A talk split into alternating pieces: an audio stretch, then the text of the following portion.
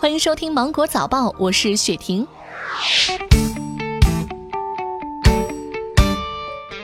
大年三十儿，对于钟南山院士而言，这只是连日来辗转奔波中又一个忙碌的工作日。谈及备受关注的武汉新型冠状病毒肺炎的治疗，钟南山院士说，目前已经有几种已确认安全性的药物准备用于临床治疗，但具体疗效还需要进一步观察。他呼吁大家春节期间注意防护，安全过年，健康年才是幸福年。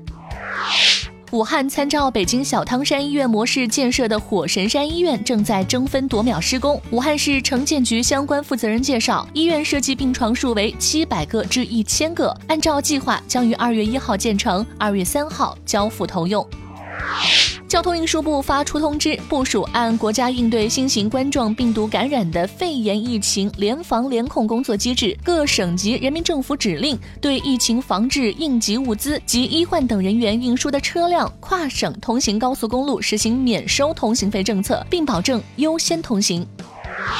连日来，浙江、广东、湖南、湖北、安徽、天津、北京、上海、重庆、四川、江西、云南、贵州、山东、福建、广西、河北、江苏、海南、新疆、河南、黑龙江等地已启动了重大突发公共卫生事件一级响应。在一级响应下，省指挥部可以根据国务院的决策部署和统一指挥，组织协调本行政区域内应急处置工作。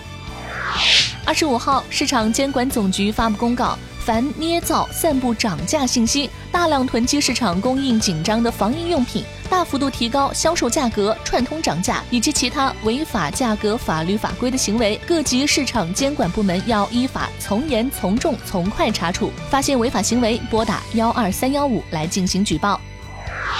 目前，京东物流、顺丰集团正式开通驰援武汉救援物资的特别通道，免费为地方政府、公益组织、企事业单位和医疗器械生产企业等组织机构提供运输服务。有需求的组织机构可以拨打九五零六幺六，也就是京东物流，或九五三三五顺丰集团咨询。值得注意的是，为提升救援效率、高效利用资源，上述特别通道暂不接受个人捐助。国内个人直接捐赠物资，建议先与所在地慈善组织联系，由专业机构统筹捐赠事宜。此外，顺丰方面介绍，因受武汉交通管制影响，暂只提供单标重量不超过三公斤的陆运产品寄递服务，并对寄往武汉和武汉寄出的快递免收春节服务费。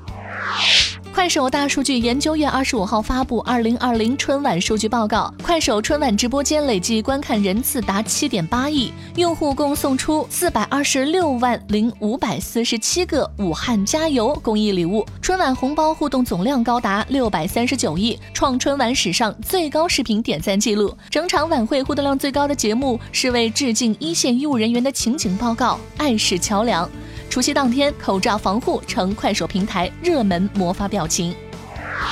上海市民政局发布公告，鉴于上海已启动重大突发公共卫生事件一级响应机制，为严格防控新型冠状病毒疫情，避免人群聚集，防止交叉传染，有效保护市民群众的生命和健康安全，该局决定取消全市十七个市区两级婚姻登记机构原定于二月二号，也就是星期天为新人加班办理结婚登记。上海市民政局同时提醒广大新人，生命和健康安全高于一切，请新人们不要在近期，尤其是二月十四号等日子扎堆儿进行结婚登记。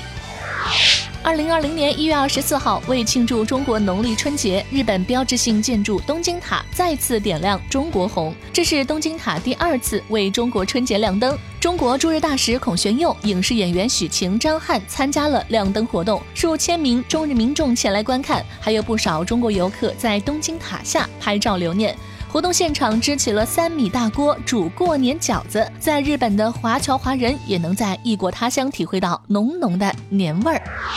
好了，以上就是今天新闻的全部内容。我是精英九五电台的雪婷，祝你度过美好的一天，拜拜。